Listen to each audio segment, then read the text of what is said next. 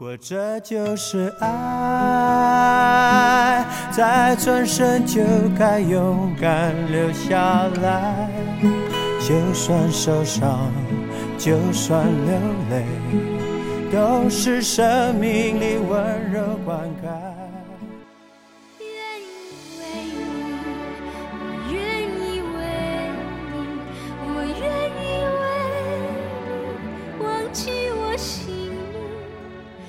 这些歌，你是否铭记于心，或者感到熟悉呢？他们的歌词都来自同一位音乐人姚谦。但凡关注华语流行音乐的人，你一定听过姚谦的名字，因为有太多太多我们熟悉的歌词都出自姚谦老师笔下。姚谦老师新书《我们都是有歌的人》已全网上市。今天很荣幸请到姚谦老师做客到《给同样失眠的你》。现在就让我们跟姚谦老师一起走进那些以前从未讲述过的歌词背后的故事。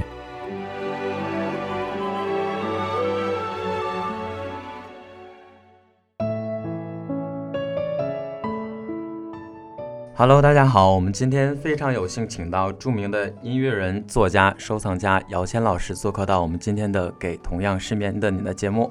我们先请姚谦老师跟大家打个招呼吧。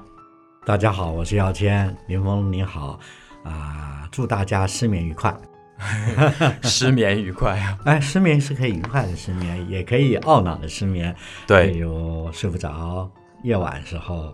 听一段好的音频节目，看一本好书，都是一个面愉快的失眠的好方法。那杨琴老师，你平时有失眠这个困扰吗？呃，我以为我有，其实我必须诚实的说，我一直都在睡眠上是需要依赖一些些方法。嗯，那后来我慢慢知道，我这是入眠有一点困难的毛病，但不是失眠。我只要前期上床那段时间如果度过睡着了就没事儿。如果前面不顺利的话，那我就会进入第二阶段，叫失眠。哦，因为我个人来说，可能我在睡前比较习惯听一些歌，听一些比较舒缓的音乐，我就可能更容易进入睡眠。好方法。嗯然后我们今天想跟姚谦老师聊一聊我们这本新书。嗯我们知道我们都是有歌的人，是姚谦老师您第一次以写书的形式写华语流行音乐。嗯这本书中记录了您很多很多的作品，比如说，嗯、萧亚轩的《窗外的天气》，嗯嗯，蔡健雅的《纪念》等等。嗯。然后，我们如果用一首歌来形容您现在的生活状态的话，你觉得哪首歌最合适呢？我的现在生活状况呀，很难用一首歌形容。啊、应该这么颠，有点颠倒来形容，就是说嗯我。每个人生活可能用很多歌给拼凑出来的眼前生活，嗯或者很多歌拼凑出来过去的记忆啊。嗯那这的确是我呃写了几本书之后第一次勇敢。之所以勇敢，是有些过程的啊，就是写大家比较熟悉我的一个角色，跟流行音乐有关的这个职业的内容啊。那么其实这刚刚说的那些话，就是我在整理这本书，在写这本书过程的一个体悟。我们都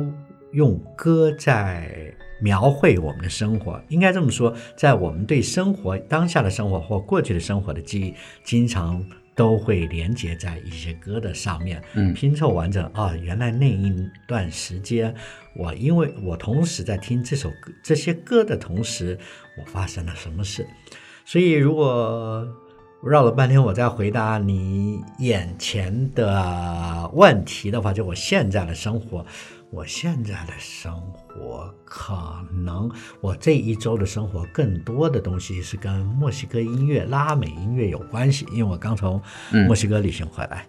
呃，我们知道姚谦老师您刚刚从墨西哥旅行回来，然后我有很多粉丝其实对您的生活挺感兴趣的，因为姚谦老师是殿堂级的音乐人嘛。我有很多听众非常想了解姚谦老师您是怎么走上作词人和音乐制作这条路的。是啊，啊、可能大家都对我了解更多是指我在所谓台前被关注的，这就是所谓写词啊这个角色，或者是呃歌手的经纪人。事实上，我更多的时候是在做唱片公司的管理，所以我从索尼、百代、维京，我一直都说整个。整个唱片公司的管理的工作啊，那作词是在这个管理就唱片的幕后工作的管理以下的一小部分。那当然，因为他是在台前的部分，所以被关注了啊。那么好，那我为什么说这个呢？我写词也是因为我到了唱片公司工作而有优先的机会才开始写词，所以啊，这是一个原因。那当然。呃，现在你不在他们上面或者音乐公司、网站公司工作，你也可以写作品啊。那当时还是有一些机缘的。啊，我虽然写完文字，那时候我记得我在他们公司工作的时候，我其实最大的工作是文案。嗯，那我很有兴趣制作的部分，所以关于制作的执行，我都会进入加入我的工作。所以那时候我大量。其实我后来我也很感谢现在网络那么发达之后，有很多人在整理以前的资料。我发现，哇，我三十年前写的唱片文案，居然有人还保留着，我都惊讶极了。我自己都没有，我都忘记了。然后一弄，他还说这是姚谦早期的文案。我说呀，他怎么知道？也没问过，但是都是对的。那么也因为有很长的写产业的一些。当时的文案最主要目标呢，是针对两个对象，一个就像媒体，像你这样的一些可能要介绍作品的人，在接触呃作品的时候的另外一个角度了解；第二个就是买了作品回家才。那时候还黑胶唱片或 CD 上总有一段想要了解音乐的人，对，所以可能因为就是比较深入的写，所以造成我可以比较快，也有除了有机会以外，也比较快可以第一时间在有词的需求。我第一次写歌词其实是递补一个大一个很有名的老师，因为他延迟他脱稿了，嗯，然后歌手没有时间，最后一天录音了。那么在前一天，我负责制作的执行，所以我在协调这个事。老板说：“再吹吹看，如果不行，你先写一个备着。”我说：“啊，写歌词，我心里明白，呃，有难处，但是我已经试过很多次，但是我从来没好意思拿出来过写歌词。现在老板自己说，你先背一个稿，我背了就用。那第一次用就当张淑娜的，就是所谓的第二主打歌，所以嗯。”从此之后，老板就知道有一个啊合约内的被告人在公司内，所以我从被告人到后来主动写稿，被邀约写稿。哦，明白，原来是这样。您知道我们这边有一个词叫斜杠青年吗？我听过，我听过斜杠中年。哦，斜杠中年，就是呃，指的是我们在。呃，工作之余还有很多身份。嗯，其实呢，我刚才了解到您其实也是在呃制作人的身份，可能然后慢慢才接触到写词。嗯，然后我知道您也会写文章、写书。书其实是后来，呃，我常觉得人生的经历都是不是你能规划的。我写了很多。专栏就让我决定不再做唱片公司管理的角色之后，所以我想回到更多的时间主权，我可以有时间旅行、时间阅读，和是写作。那么，所以我就接受了很多的邀约。在我还没退休以前，不做管理之前，我就写过一些专栏，所以我知道写专栏其实一个另外一个角度的日记。嗯，所以后来没想到累积到一个程度，就有人想出结集出版嘛。其实一路除了脚趾上星光是原创，就是创作以外，大部分都是用我的专栏结集出版的。一直到这一本，我们都是有歌的人才脱离了我出书的模式。所以我从来没有想到出书，那没想到转眼这七八年了，呃，也出了好几本书了啊。然后这是我第一本写跟我的主业流行音乐有关的书。那您觉得在你作词的过程中和写书有什么特别大的差别吗？哦，绝对很大的差别。我刚刚说了，我在写专栏的时候，因为结集是后面，我经常只要结集的话，只要出版方、编辑啊，现在编辑比较合作比较久了，比较理解我，所以他们只要提出一个方案，然后他自己找文章，说我觉得哎行啊，因为出书有一个很大的创作部分不属于，就是编辑。嗯那么他如果提出的想法说服说服我，其实大部分都可以说服我，因为我觉得现在年轻的编辑都非常的聪明。嗯，然后他提出的想法，我说，哎，没想到这些文章可以形成这么这么一个画面，那我就会答应。所以写专栏的时候，经常都都在面向自己的生活，因为我觉得，当我时间主权拿回来的最大目的是我的生活。就是要忠于自己的想要过的方法方式，所以其实到中年之后才有这个空间嘛，特别珍惜，所以很容易有感，想想把它记下来。所以在写专栏，就书里面这些文章，大部分都是比较有感的生活的纪实和感想，但是歌词就不一定了，歌词。它可能更多是在创作，创作不是说虚构，创作更多是你把一个感想，而且觉得这个主题你想去深究、去结论，呃，用一个形式表达，那就歌词。那歌词还有一个很大的必须考虑，就是因为我不是歌手，嗯啊、演唱者是谁，你必须要也符合他，所以他所谓的创造的部分是高的。就就是找主题变成一个歌手也能够像呃像是他自己属于他的一个作品，所以这个考虑面是不太一样。那这么说吧，写一个一篇文章、散文、呃专栏这种杂记这种字字文字大概两千字，我大概如果下笔开始。想好了，开始下笔，大概就是五六个小时可以写完一篇两千字。嗯，但歌词呢，大概两百字，我大概写一周。哦，是有觉得原来一首歌要写很久是吧啊，？没有，没有，我呃，我常开玩笑，像呃许常德、林夕，我都说 他们真好啊，他们照三餐写，不小心上了厕所。久一点又一首，又一首，那我一首歌就得听熟旋律或想了很久。嗯然后我比较有在下笔前比较犹豫不决，还有一个就写完第一稿之后，我几乎没办法马上检查，因为在那状态里太深了。然后我经常都要隔一天至少睡一觉，最好是隔整整一天，我才像一个陌生人、另外一个人角度才能有办法去检查那一天写的稿合不合适。哦，明白。我们刚刚提到这些写书和作词的一些差别，嗯，然后其实我还知道姚谦老师您同时还是收藏家。家不敢就是喜欢攒点自己喜欢的东西。嗯，其实在这个过程中，其实姚谦老师你也是一直在追求自己喜欢的生活。嗯，然后我知道前两年你为我在故宫修文物创作过一首主题曲，叫《当我在这里》。啊，那面对这些不同的身份的时候，您觉得你自己最喜欢哪一种身份呢？都是我就很难，就好像说你喜欢你的左手还是喜欢你的右手、嗯一样，有点难啊。嗯，其实收藏艺术品是我意外发生的。以前我喜欢读阅读一些跟美术相关的。当我二十出头开始有工作，攒一点钱出国旅行的时候，我第一个想法不是去哪个美丽的风景区啊，我当然想，哎呀。我想去哪个美术馆？那个美术馆在那个城市，我就去那个城市旅行吧。那因为那个美术馆里面有藏着我想要看的，在书上看的千百回的一些艺术作品。那后来也不经意的知道，原来艺术品是可以买回家的。所以当我那时候也正好碰到我开始有唱片版税的收入，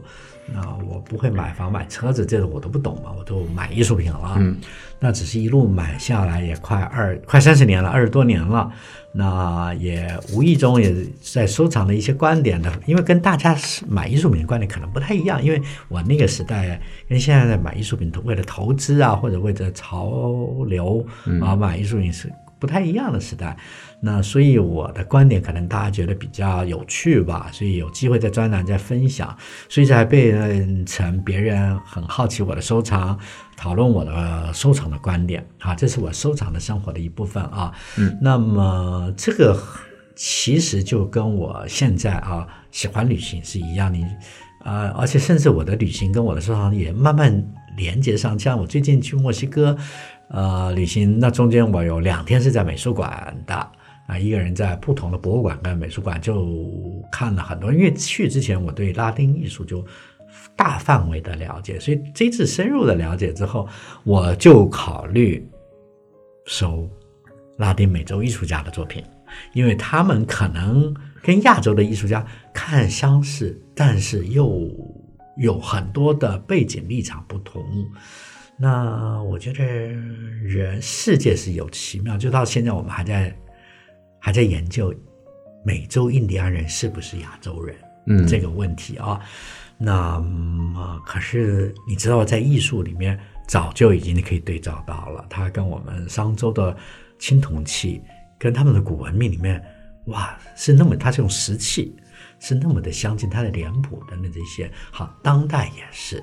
啊、所以这些种旅行艺术之间，我很难取舍。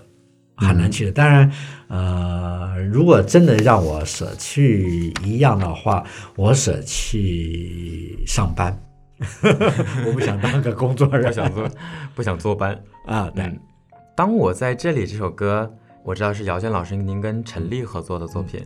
然后我前两天听到了一首，呃，胡夏新专辑里的歌叫《炸弹诗》，哎，你喜欢那个歌？对我也知道是您作词的。然后有一句歌词我特别喜欢，我写的诗是温柔炸弹，被你转身一笑引燃。嗯，然后还有 好妹妹的平常邮件，这都是最近几年比较新的作品。对，对那姚谦老师，您在合作比较新的歌手的时候，您觉得你现在看重的品质是什么呢？嗯，您方面很敏感啊，您有发现到一些，呃，我刻意写，就像好妹妹还是很新人的时候，啊、我还挺支持她。后来他们真的也出第一张专辑，他找我录了口白，嗯当一个引啊。那么呃，第二张专辑就是他唱一些我那个年代的一些，不一定是我在我那个年代他听的一些女歌手的歌啊。那我之所以举这个例子是说，包含陈粒、胡夏，啊、最近的胡夏，甚至啊、那个那个谁呀、进口小哥哥，哦，进口小哥哥是那个歌手里边的那个对对对对，俄罗斯的那个，对对对啊，最近我小 K 不是小 K，那个啊，我怎么一下，迪玛希，哦，迪玛希，对，迪玛希的专辑里我写了好几首，嗯。啊、前年我写了黄绮珊几乎半张专辑。好，我之所以提这些人的最大原因是，我在这几年退休之后，我并不是说我不做音乐事情，我还是对于创作是有兴趣，所以歌词写歌词我保留，但是我可能就要脱离掉以前我在系统之内的一些审美和机遇，我甚至就是反而邀约来的。大部分，啊、我都会挑选，决定要写的都我就同意写，大部分都是没有合作过的，嗯或者看似我不擅长写的、不合适写的对象，他们敢邀我，那我就更应该挑战。然后，当然，我更重要的是对于你说的一个重点，我对这一代新的音乐人是充满了各种好奇和。只要我有能力支持他们，我尽可能去做这件事。所以，包含陈立那时候我在故宫修文物，其实那时候，呃，我们是考虑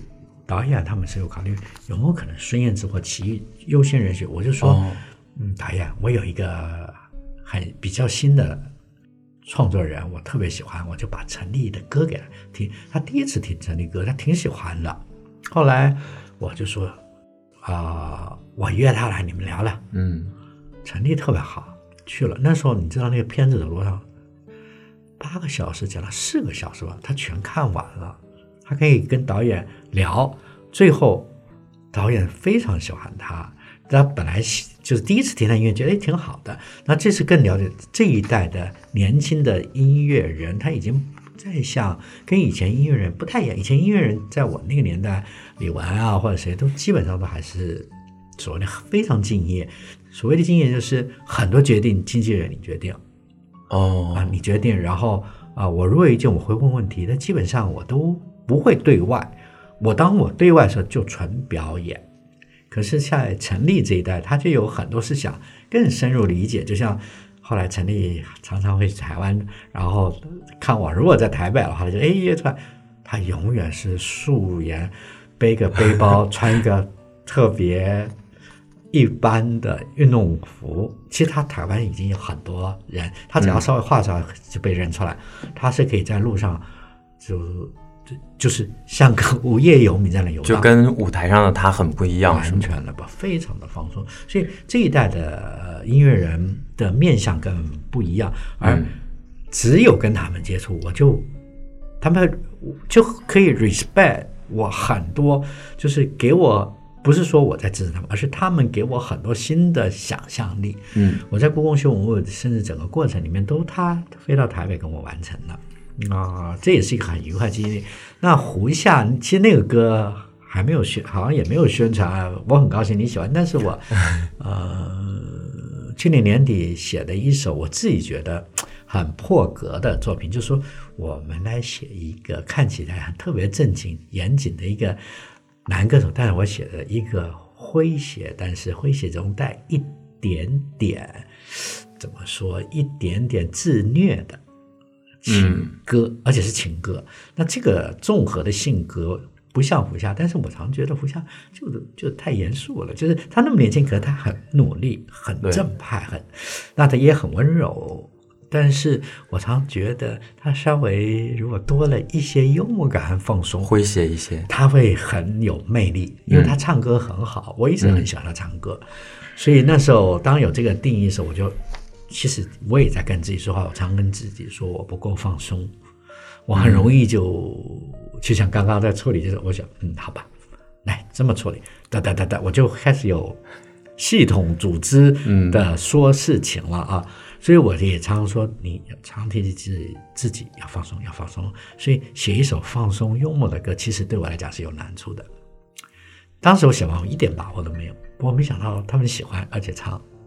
胡夏这一张专辑我都有听，嗯然后我就对这首歌其实印象特别深。然后我发现其实是您作词的，而且是比较新的作品。是嗯，因为我听这首歌的时候，就会有一种很幸福的感觉。是吧？对，就有一种，嗯，我为你写了一首诗，就是为你写的，然后你一回头就把这首诗啊点燃了，就点燃了我生命中一种感情的一种对对感觉。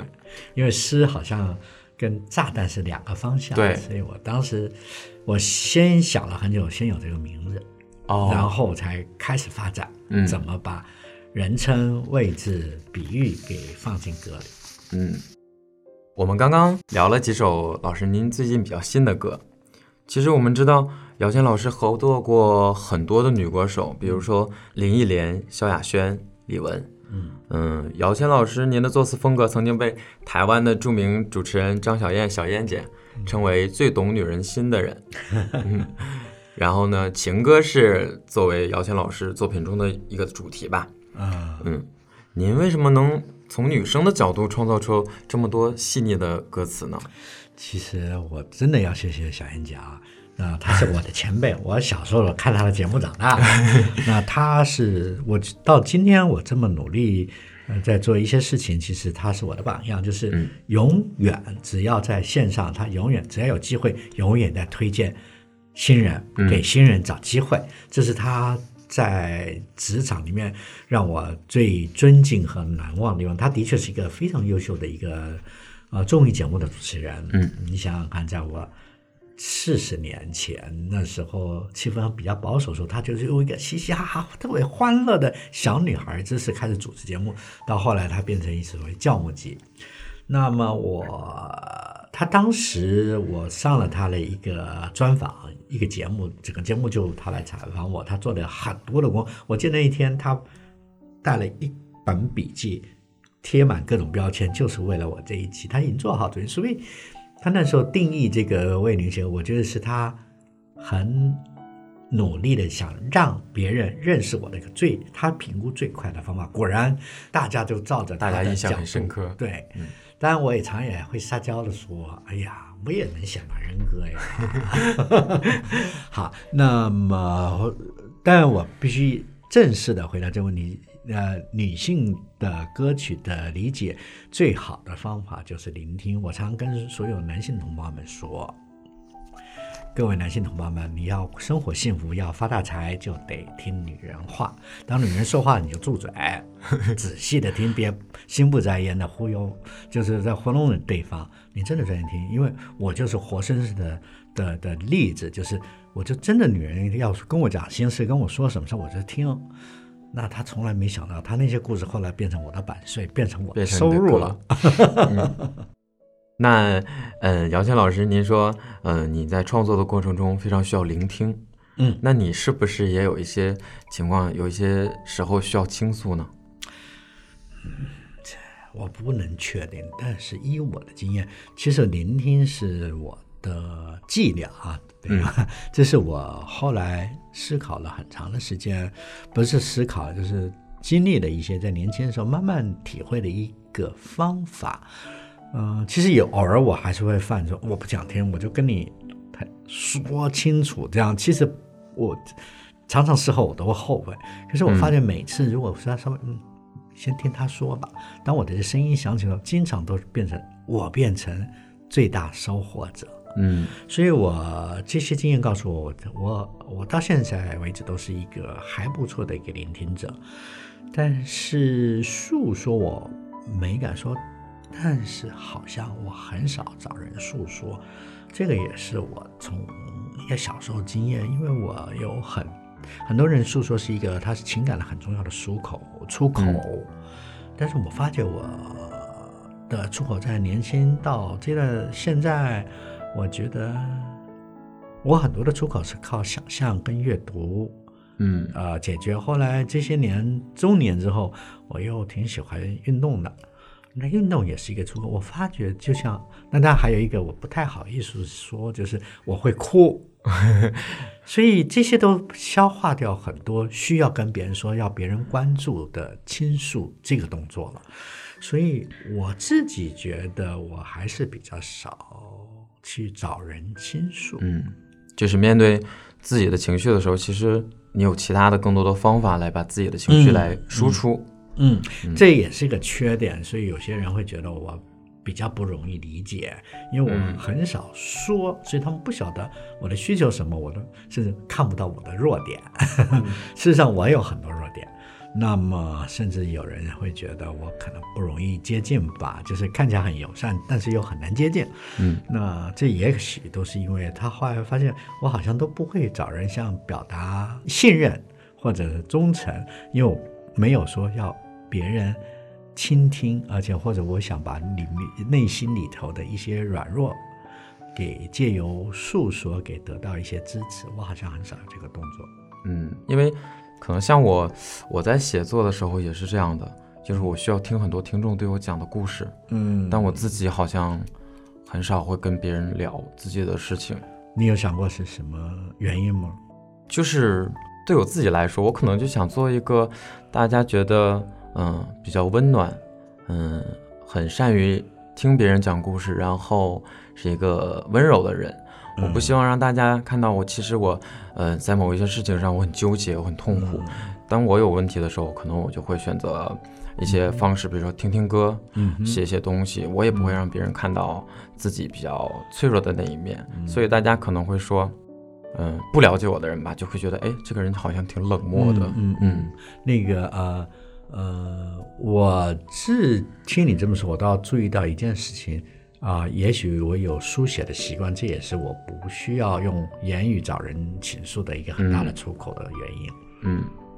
然后我前两天其实已经看了这本《我们我们都是有歌的人》这本书，然后我看在书中您提到了刘若英，对，这么巧，前两天还跟他见面。然后有一首歌大家应该都非常耳熟能详，叫做《原来你也在这里》。嗯，我们书中有提到过。但是我最近有听刘若英的新的作品，是一首一五年的叫《陪伴者》。嗯，有一句歌词，我觉得特别让我感触比较深，就是人从出生那天各自独立，然后用声音、眼神相联系。所谓爱，只是互相存在的定义。嗯，所以我决定以这个方式继续爱你。嗯，对，嗯，这跟我其实平时写作和做节目、做情感节目有很多的相似的地方。太好了。有很多听众会跟我说，他们没有爱情就活不下去了，他们觉得孤独，然后没有爱情，他们就没有安全感。所以非常想问姚谦老师，您怎样看待孤独这个问题？好，一个人生活和两个人生活，您觉得哪一种更能更能代表幸福呢？我很喜欢《陪伴者》这首歌，嗯。那应该是那一四年到一五年初，应该那一段那一年，我自己觉得自己写的最好的一首歌。然后就那段时间，而且是思考了很久，自我当做自己在思考的一件事，是重复的去想一件事，就关于爱是什么。那正巧我跟刘润也好几年没有一起合作，然后那时候他终于有了孩子都要回来嗯工作了，所以突然想起要要他的经纪人说：“陈哥要不要写歌啊？奶茶要如果可以的话帮奶茶写歌。”我说行啊。所以那时候一方面是我的思考的的总和一个小结论，就我在思考什么是爱的一个一个阶段的结论。那另外一个角度也是。因为我跟刘瑞英，我们不是的老联系的，搞不好下一次见面又是几年后，那偶尔就是微信啊或者脸书上留两句话，嗯你在干嘛啊、我在吃饭，就这种都好像熟悉，但是又维持各自很各自生活。当我们不再有所谓的商业的经济关系之后啊，嗯。嗯，但是我们每次讲话都能偶尔见一面，都可以很快的在一个地方，所以那时候我也借由就好像偶尔见一面的时候，就给他一个我，因为他孩子刚生完，儿子刚来，所以我突然觉得我想给他一些话，然后那些话我觉得他明白了。而且他可能也是这么想的，让他有一点得到支持或共鸣。这个好，那我刚刚说爱的定义，我觉得爱最好的爱、最恰当爱，其实是一个有一点距离、适当距离的陪伴，这才是一种可以持续更久，然后更平等，然后各自有空间的一种爱的方式。所以陪伴者，其实我在说，当人跟人的爱的存在，其实用陪伴，也许是一个恰当方式，或者是一个爱的表现，就是陪伴。那么，当然这也可以是像在刘润英身上的变成说，他与他的孩孩子子之间。嗯那在很多领，那刘润英有一个擅长用一种很都会的、冷静的说爱情的一个说故事者啊。那在他嘴巴说出来给群众的时候，就是我给刘若英写是她跟孩子之间，但她给群众唱出来的时候，就是在爱情里两个人的关系，陪伴是一个最好的方法。明白。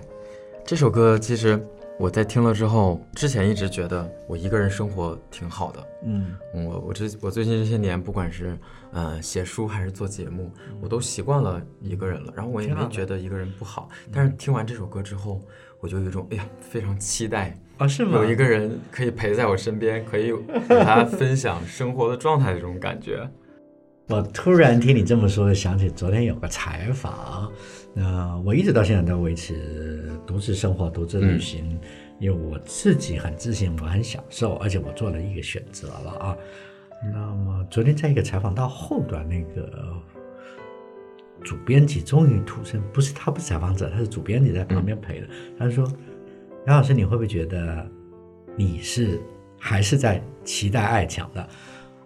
我本来说不会吧，呃我讲很本来想很肯定说不会，但他这么说必然有他的原因。我说怎么？他说在你的言语里面有很多讯息透露的，你对爱并没有完全拒绝。我说我从来没拒绝，但是我就说了陪伴着这件事情。我说爱的定义并不代表就好像我们说啊、结婚在一起，那每天爱在一起，对，那么我觉得爱其实即使我们各自孤独，爱也可以继续。嗯，我还这样讲有点抽离或清高，或者有故作玄虚了啊。但事实是存在，嗯，在很多的文学作品里面，或好多的真人的过去的历史，很多的他们是用一辈子的爱一辈子的爱是用一个在有距离下进行的，它没有肢体太多的碰触或者见面。呃，我不是说这个是多高级，但是爱的定义我们可以再宽广一点。所以呃，好像我说，哎呀，我我我我我想我就会就像早期的刘润，我将一辈子孤单这样子哈。其实这个并不代表就是是我拒绝了爱，嗯那么爱发生或者爱改变我现在各自生活的习惯，有没有可能？我也不觉得说一定不可能，但是几率是低的，而且我没有倾向用这个爱的理由来打破现在我觉得很自在的独自生活。谢谢姚谦老师跟给我分享了一下您的爱情观哈。没有没有，没有然后我我只是也帮忙你看是不是这套解释也适合在你身上我觉得非常适合我的，因为我个人觉得，如果有一天我能够找到一个能够陪在我身边的人，可能我也不希望每天都跟他生活在一起。嗯，明白。对我希望可能还是要有一个距离，距离存在，各自过自己的生活，可能这样会更独立一些。我嗯更期待这样的，对，每个这样人不太的一个人。我曾经看过一个心理学的书，所以很多人对于关系这件事情，就是两个人的关系啊，呃的距离远近，可能跟他的更多原因，可能跟他的呃童年和他的思考嗯的密度有关系。其实更多的有很多情侣，特别是所谓的比较高知识分子，他们即使是夫妻在一个屋檐之下，他们房间、书房是一定要有点距离的，这个可以保持他们在相爱的时候更纯粹。嗯啊，然后爱情的关系可以可以更持久。然后他们，因为他们独立空间，他们的需要的阅读和读的这些空间，他们是保留住，所以他们爱情就长久了。嗯所以这些都可以依个人所需，然后再来想出 solution 去去去解决。爱情其实是我们每个人都希望可能遇到的一个最美好的事物吧。嗯我有很多听众也会问我一些关于爱的问题。嗯爱情有很多状态，比如说分手、热恋、嗯嗯、怀念，这些都可以用来形容爱情。我们在书中有一首歌，就是辛晓琪的《味道 》，有一句歌词就是“我想念你的笑，想念你的外套，想念你白色袜子和你身上的味道”。嗯我之前曾经看到有采访说这首歌是歌手辛晓琪自己的故事，啊不是，然后我有一个特别小的细节想要问你，为什么您在写歌的时候会想到袜子这个生活中的物件，就是想念你白色袜子？有人说我有恋袜癖，但是这是真的。这是真的。啊，我我说一下啊，我曾经有另外一篇文章提过我童年的一个记忆，嗯当然它不是电话癖，这是一个符号标签。嗯啊、我第一次知道所谓的死亡跟白色袜子是有关系的。我记得我小学一二三三年级还是四年级，应该我可以再确认一下，应该是三年级，啊、要不然三年级升四年级的暑假之前。然后那时候我就是一班级里面一个很普通中等的同学，那我们班上有个特别好的同，然后我常常都羡慕哎，我像他多嗯那样多好，他家庭环境很好，他永远在我们那个年代六零年代啊，呃，可以白色的制服、白色的球鞋、白色袜子，那洗的那么白。是不容易 maintain 的，嗯我维持的，但他永远的，因为他家里环境很好，有人工人在洗，哦啊、出入有车子接送，但是他人特别的亲和友善，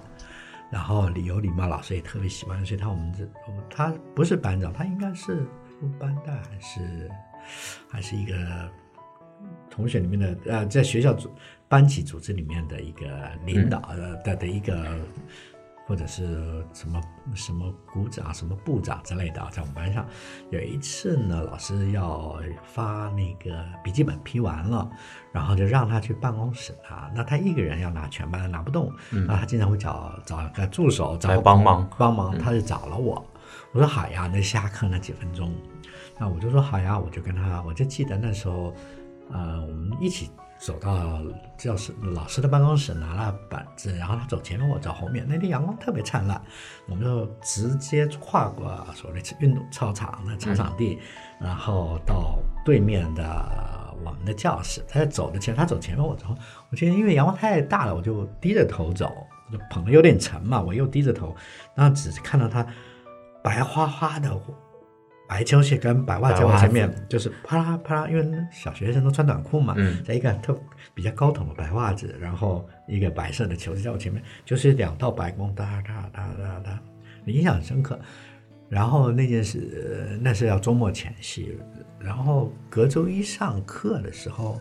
老师就让我们在教教室前面的走廊说，那位同学不在了，他发生意外了。哦因为他在他们家旁边正好在盖楼，然后挖了一个坑，然后旁边沙堆在旁边，他就跑进去玩了。结果工人不知道就把那个沙往坑里面弄，要重弄，不想里面有个孩子。当晚上发现孩子不见，找找才发现这件事，啊，找出来他已经不在，人已经去了。嗯然后老师说：“那好，我们为同学默哀一下。”我就是我们大家都小，那么小才十岁，不到什么叫默哀呀，就是闭上眼睛啊，就是就是祈祷或者祝福，就是表示对他的离去的一些。我们小孩儿怎么懂？可是我一闭上眼睛，那那两道白光就在眼前一直晃。我就想到了当时你们一起在操场。我最后对他印象就是那个白色袜子像白光一样在前面晃晃晃晃。就我到现在只要看到看到特别干净的白袜子、白球鞋，我都会想到是，都想起童年第一次面知道什么叫做死亡那件事情的记忆。那我会放在这里，就是刻意，就是常常有一些